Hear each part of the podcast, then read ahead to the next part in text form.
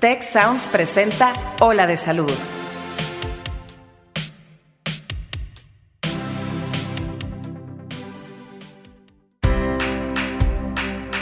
Esto es Hola de Salud. Yo soy Fernando Castilleja. Y yo soy Marcela Toscano. Y aquí comienza tu ruta de bienestar. Hola Marcela, ¿cómo estás? De nuevo te veo por acá en Hola de Salud. Pues ya te extrañaba, fíjate. Si acabamos de vernos. Bueno, aquí nos vemos en el hospital, pero no es lo mismo que estar aquí platicando con todos ustedes. Y también ya los extrañábamos a todos nuestros escuchas. así Oye, que- ¿sabes qué? Con este cambio todo evoluciona. Ajá. Antes éramos Salud Vital y, hoy somos Hola de salud. Hola de Salud. Ah, ¿verdad? es, ¿Qué un, tal? es un movimiento continuo, es un movimiento que fluye. Y la idea es que la Exacto. salud fluye. La salud no es una fotografía en tiempo actual y se acabó la historia. Se está Es una- actualizando. Es una, es una, es como una película, ¿no? La película de nuestra salud a lo largo de nuestra vida. Y tenemos temas muy actuales, como esto que dice, se va actualizando. Entonces, pues la, la vida cambia, la tecnología cambia. Entonces, ¿con qué vamos a empezar hoy, Fer? Hoy, Ayúdame. a ver, ¿qué tanto ves el celular, Marce? Te quisiera decir que poco, pero sería una mentirosa. Total, mentira rapaz. Es que además es difícil porque según yo trato de no de ya no verlo tanto porque por todo lo que lo que hemos escuchado y lo que hemos tratado incluso en temporadas ante- en, en capítulos anteriores, pero luego es difícil dejarlo porque trabajas mucho con el celular. Se convirtió en parte de nuestro día a día, ¿no? Exactamente, no nada más para la recreación y perder el tiempo, sino que verdaderamente trabajas mucho a través Tienes de la ahí. oficina en la mano, ¿no? Sí, entonces pues te quisiera decir que poco, pero pues quisiera decir que menos. A ver, mejor. La, la verdad es que cada vez estamos utilizando más estas herramientas que tienen que ver con tecnologías visuales, ¿no? Sí. Y eh, justo hace poquito salió una nota en algún periódico donde decían la regulación de los anuncios luminosos en la calle y la distracción y todo esto. Entonces, un poco pensando en que en esta vorágine de luz, ¿sí? Es que invitamos a la doctora Sara González. Ella es oftalmóloga, egresada de la Escuela de Medicina, especialista en cirugía de catarata y además es ultrasonografista del ojo, o sea, ecos del ojo, así como las embarazadas, bueno, del ojo. o sea, Una lo mejor de lo mejor. El top. Eso. Entonces, Sarita González, bienvenida a este podcast. Gracias Hola, por estar ¿cómo aquí. están? Mucho gusto de Qué estar bueno aquí. que nos acompañas porque tenemos muchas dudas. Necesitamos que nos ayudes Perfecto. con toda tu La, sabiduría. la idea, la idea un poquito es, a ver, conversar qué tanto realmente nos afecta la luz, este tipo de luz, esta tonalidad, no sé, la intensidad, cómo se mide esto y nos afecta o, no nos afecta la visión. Eh, ¿Existe algo de esto, Sara? Sí, hay muchas preguntas. eh, también hay muchos mitos que es lo que vamos a hablar aquí y me gustaría aclararlo. Y, y sobre todo me gustaría dividir eh, como que el tema de, de cómo afectan las pantallas a, a nuestra vista en adultos y niños, porque es Órale, diferente. va. Este, entonces, Y además ¿Por hay un parteaguas? ¿verdad? Porque a lo mejor nosotros como adultos, pues tuvimos una infancia con menos exposición a la luz. exacto. La, Y- la pantalla era una Filco este, de, de- de- de no sé qué hizo, ya dije, ya eché el- la Claro, edad. no, ¿no? y además era como que tenías que esperarte que estuviera tu programa para verlo exclusivamente en ese momento. Y ahorita podemos hacer esa división de niños Exacto. adultos. Probablemente en unos años, cuando estos niños sean adultos, pues ya no va a haber división. Exacto. Y también hay otra división en las pantallas. Las pantallas, nosotros las clasificamos en pantallas de visión cercana y pantallas de visión lejana. No, pues tienes que empezar por todos lados. Entonces, ¿qué te parece si empezamos con lo de niños adultos y le seguimos con lo de la diferencia en pantallas? Eh, sí, está bien. Órale. Entonces, eh, bueno, empezando en general a todos, niños y adultos, eh, el uso de pantallas, sobre todo celulares eh, y computadoras, eh, laptops, que son las de uso cercano, esas, lo que sucede cuando vemos una pantalla es que dejamos de parpadear. Ese es el problema principal. Oh. Cuando nosotros estamos platicando, tomándonos un café, parpadeamos unas 12 o 13 veces por minuto, más o menos. Y cuando estamos leyendo algo o viendo un videojuego o viendo una película que estamos viéndolo este, muy concentrados, Mm.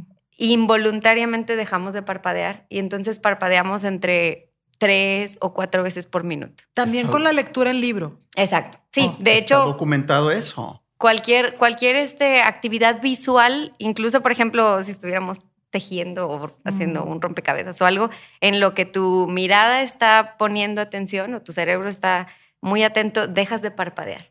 Y el problema de dejar de parpadear es, es que los ojos se irritan, se resecan Mm. y entonces los pacientes les sucede algo que se llama el síndrome visual de la computadora Mm. o fatiga ocular informática.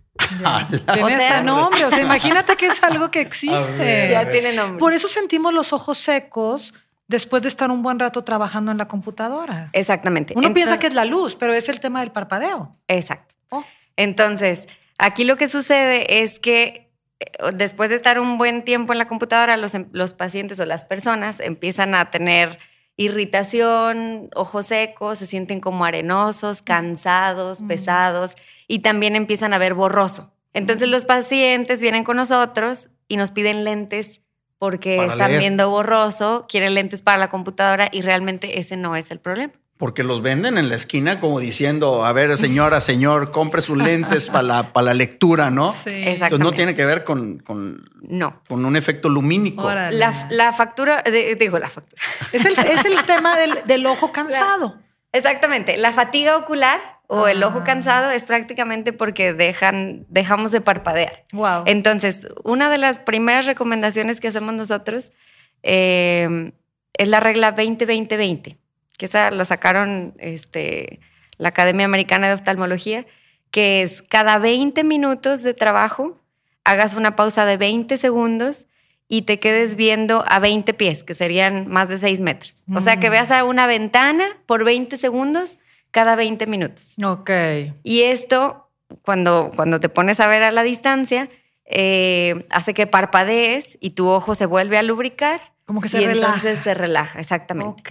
Incluso 20, se relaja. 20, 20. Ok. Bruto, la regla. O sea, para 20 todo nuestro- minutos. toda nuestra gente que nos está escuchando, yo creo que el 90% hace trabajo de lectura, de computadora, de atención fija en un espacio pequeño a corta distancia. Entonces, amigos, 20, 20, 20, me pareció muy relevante. 20, cada y fácil, 20 cachi, minutos, No se te queda en la mente. 20 pies, que son como 6 metros, 20 segunditos. Exacto. Cada es- 20 minutos. Cada 20 minutos a 20 pies, 6 metros. Y con ese 20, 20, 20, tú ya no necesitas lentes. Bueno, no, no, espérate. No, tantito. bueno, Sí, el no, que- decían como quiero ocupas lentes.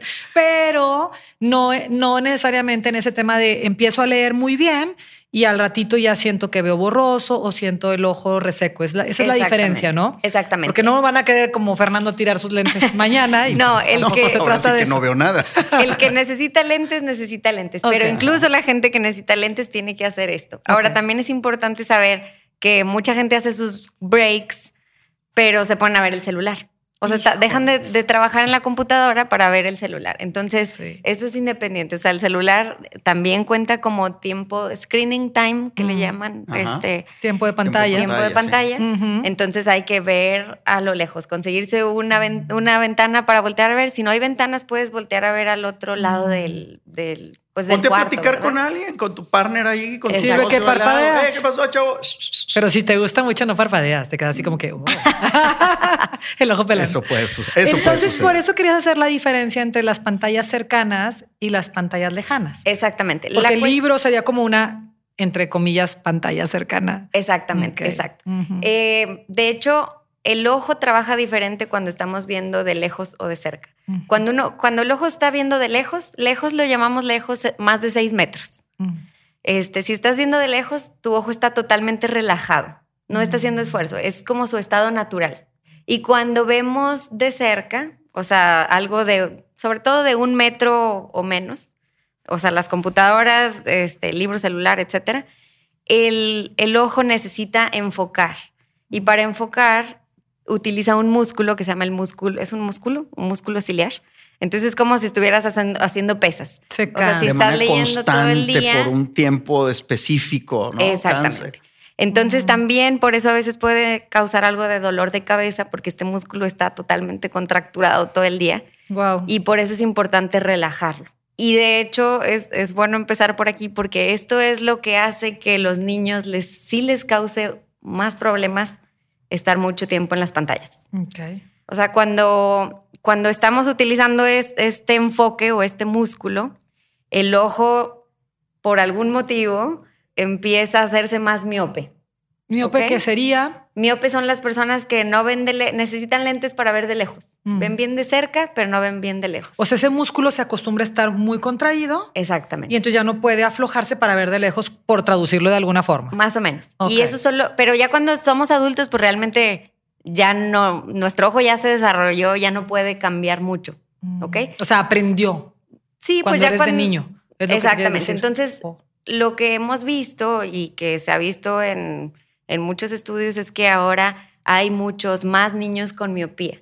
Entonces se está volviendo realmente un problema de, de- de salud pública porque, Wow. porque, por ejemplo, en Asia el 90% de la población tiene miopía. Entonces todos necesitan lentes para poder ver bien de lejos. Y sí se ha asociado mucho al uso, pues, de, pues digamos, a la visión cercana. No necesariamente pantallas, porque no se ha podido demostrar si la luz de la pantalla tiene o no efecto, pero se sabe que los niños que tienen mayor educación o que estuvieron más horas leyendo o que estaban más tiempo dentro de casa leyendo este, de cerca o jugando videojuegos cercanos, tienen más miopía. Antes se decía que era como que como que al revés, como que los niños eran miopes y por eso optaban por actividades de visión cercana. Sí, O sea, eh, eso, eso se creía antes, como pero... que eso se creía. Entonces ahora Porque es un poco como el huevo y la gallina, ¿no? Sí. Sabes que llegó primero, pero realmente se ha visto ahora una gran, un gran aumento en la miopía en los niños. A lo mejor cuando es una miopía chiquita no pasa nada, Ajá. pero hay unas miopías que se llaman miopías patológicas, en las que sí pueden tener problemas mayores de visión, en los que pues realmente pues ya no ven bien. O sea que ahorita, en realidad, como acercándolo al tema de hoy, no hay tanta evidencia que soporte que es la pantalla per se, pero sí hay mucha evidencia que soporte el tema de, de- de sostener demasiado tiempo la visión cercana. Exactamente. ¿sí? Entonces eso nos lleva a, bueno, no sé, entonces, ¿qué hacemos con las pantallas? O sea, le ponemos la luz a mi, sea, mi lo- hijo, a lo que lo mejor- amo. A lo me- mejor ahorita es un tema de hábito de lectura, es decir, de lectura o de, de- de uso de la visión. Darle pausa de 20 cada 20 minutos. Sí, a lo que voy es que, Ah. por ejemplo, te decía que mi hijo me, me preocupadísimo por mí siempre, que lo amo. Entonces me puso en todas mis pantallas un- una luz este, amarilla. Mi, mi- mi celular siempre se ve amarillo y mi, mi iPad se ve amarillo. Yo pensé que era Este, viejo. Yo, todo el mundo cree que es viejo, pero no, no, es solo que tiene una luz amarilla, este, que se supone que me protege los ojos. Y yo, como soy bien obediente, dije, pues pónmelo. Mira, si me va a cuidar de algo, ¿sirve o no sirve eso? Eso, esos filtros amarillos es para quitar, o sea, se llama un filtro azul. Es para disminuir los, los rayos azules. Este, que eso sí se han demostrado que, digamos que participan en el envejecimiento del ojo, Eh, pero realmente son los rayos ultravioleta, que son los mismos que son, que vienen del sol y que nos causan las arrugas y, Mm. o sea, en general, pues participan, sí, en el envejecimiento del ojo. Las pantallas y los focos, los, la luz LED, por ejemplo, también transmiten Luz este, azul. luz azul. Pero realmente la fuente principal de luz azul es el sol. Ok. Entonces, ponerle un filtro a tu celular o, al, o a la pantalla no hace tanta diferencia. Hasta ahora no se ha demostrado que utilizar esos filtros ayuden. A lo mejor podría ser, no sé, ¿tú qué opinas, Sara? En lo que sí podría ser, es que como que los males se van juntando, ¿verdad? que dices, bueno, la luz del sol en el día, pero luego lo que ves es que están metidos en su cama, ya después de la hora de dormir los, los hijos, y, y están abajo de la sábana. Los hijos, todo mundo. bueno, y Fernando, los hijos y Fernando.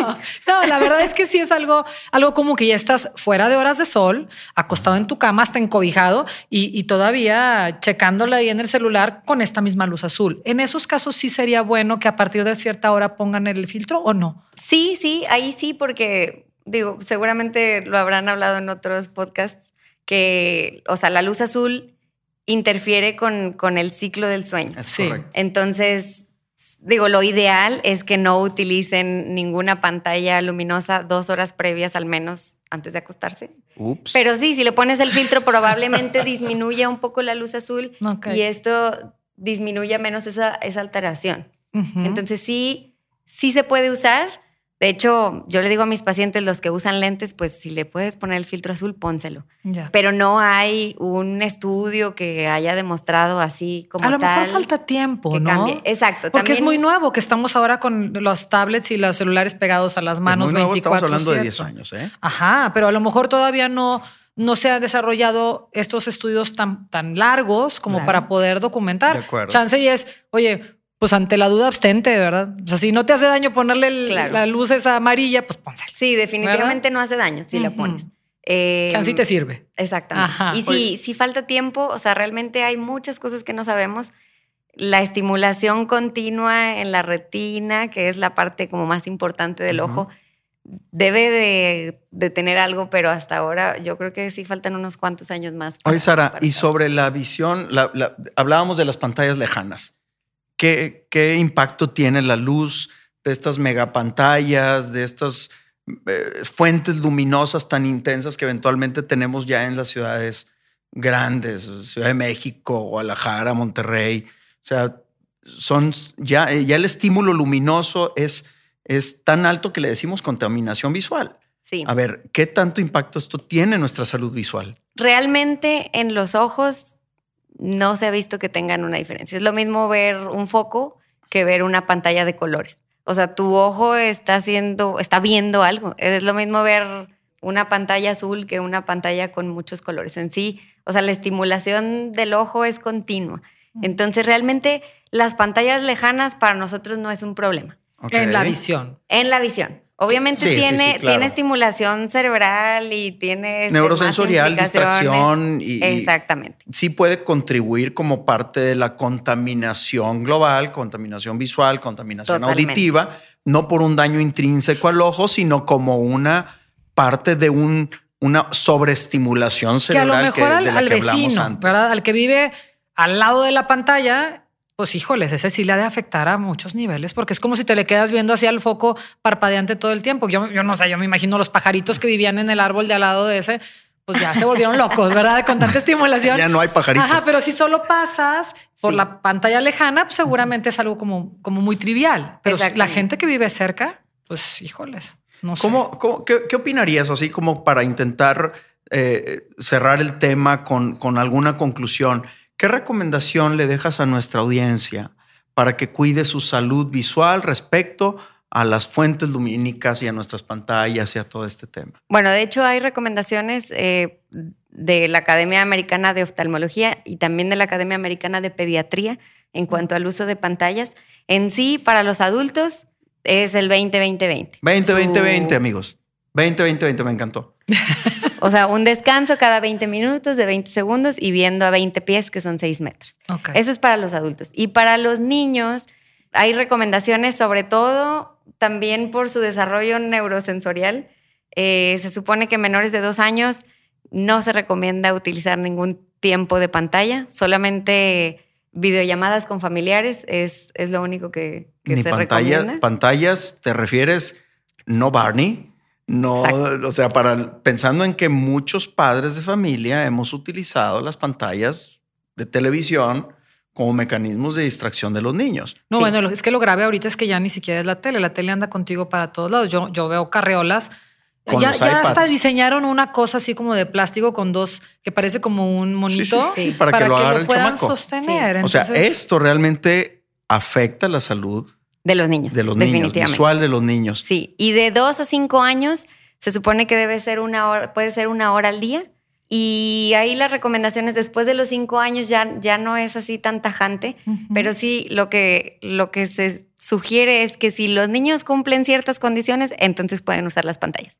O sea, y las condiciones son al menos una hora de, de ejercicio eh, en el exterior, de 8 a 12 horas de sueño, Eh, una o dos horas de actividades, eh, digamos, sociales sin pantallas, o sea, estar con los papás sin pantallas. Y si todo eso se cumple en un día, entonces ya el resto del día pudiera usar la A pantalla. ver, ayúdenme a repetirlas porque me parece que son contundentes y muy importantes. Mucho de nuestra audiencia tiene hijos pequeños o está en vías de tener hijos en algún momento de sus vidas Y sí es importante esta información porque resulta que los estamos haciendo más miopes y los estamos haciendo más distraídos y ya habíamos platicado del efecto neuroconductual de, las pantallas. Entonces creo que es muy relevante esta información.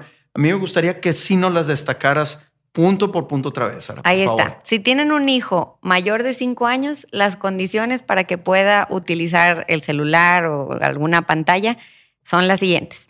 Una hora de actividad física al día en, exterior, 8 a 12 horas de sueño y al menos una hora de socialización sin pantallas. si jugar con otros humanos. A ver, déjame a ver si lo pongo. A ver, Fíjate, bien dormidos, socializados dos horas y expuestos una hora al menos al día al exterior. Si cumplen eso, préstele un ratito. ¿Cuánto tiempo? Ahí sí, o sea, ya no hay un límite como tal, solo se recomienda que lo apaguen dos horas antes de dormir. Y yo agregaría que, pues señor, señora que nos esté escuchando o, muchachos que están considerando tener hijos, pues hay que reflexionar que hay que seguir estas pautas y que además, si ya, si ya siguió las pautas tu hijo, pues como quiera considera si le quieres dar las pantallas para algo recreativo, porque la vida ahora nos pone las pantallas para hacer tareas. O sea, esos niños en cuanto entren a la primaria ya van a tener que utilizar las pantallas obligatoriamente. Entonces, ¿para qué se las das más? Es como, como eh, ya, ya está, ¿para qué más? ¿Me, entiendes? No sé, cómo, no sé cómo decirlo. es como. Ahora. Mira, yo creo que es inevitable la, la, evolución y el impacto de la tecnología en nuestras vidas. Si no las puedes quitar. Es un hecho que van a estar ahí. Por eso creo que es bien relevante que estas medidas son medidas de prevención que, nos pueden ayudar a prevenir justamente el impacto que puede tener.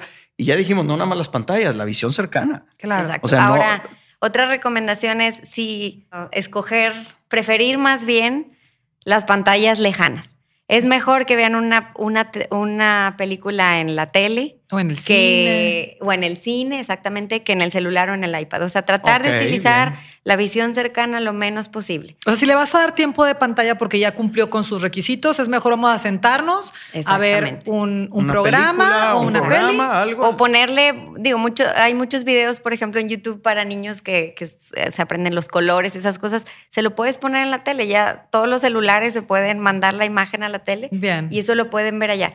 Si están utilizando algún videojuego o algo, que lo jueguen a 40, 50 centímetros. Okay. Y eso ayuda mejor que a, 20 centímetros. Sí. Pues señor, señora, no siempre lo, lo, fácil es lo bueno. Definitivamente es más fácil este, estar pegados en las pantallas como adultos y ensartarle una pantalla al niño para que deje de poner gorro. Es más fácil. Y es más fácil perder el tiempo en las pantallas, pero no siempre es lo bueno. Entonces, si queremos tener un tema de prevención, queremos tener hijos saludables y, nosotros mismos estar saludables y no estar con estos problemas del ojo cansado, que tenía un nombre mucho más fancy, pero no me lo pude aprender. Entonces, hay que tomar las recomendaciones de la doctora Sara. Gracias, doctora Sara. De nada, mucho Qué maravilla tenerte aquí yo me quedé con una lista interminable de preguntas. No, no, no, bueno, quisiéramos poder platicar más. A lo mejor más adelante tenemos alguna otra, otra chancita de volver a platicar contigo sobre salud visual. Claro, encantada. gracias, Sara, por estar aquí. Este, ha sido un gustazo tenerte. Marcela, de nuevo, bienvenida de nuevo a Ola de Salud. Claro, pues nos vemos en el siguiente capítulo. Nos vemos en la siguiente, nos escuchamos en la siguiente, amigos. Ok. Hablamos pronto. Bye. Bye. Muchas gracias al equipo de Tech Salud, el Sistema de Salud del Tecnológico de Monterrey y al equipo de Tech Sounds. Productor ejecutivo de Tech Sounds, Miguel Mejía. Asistente de producción, Beatriz Rodríguez. Productores de Ola de Salud, Melissa Hinojosa, Nora Morales y Fernando Zamora. Postproducción, Max Pérez. Te invitamos a escuchar el siguiente episodio de Ola de Salud y el resto de los programas de Tech Sounds en los canales de tu preferencia.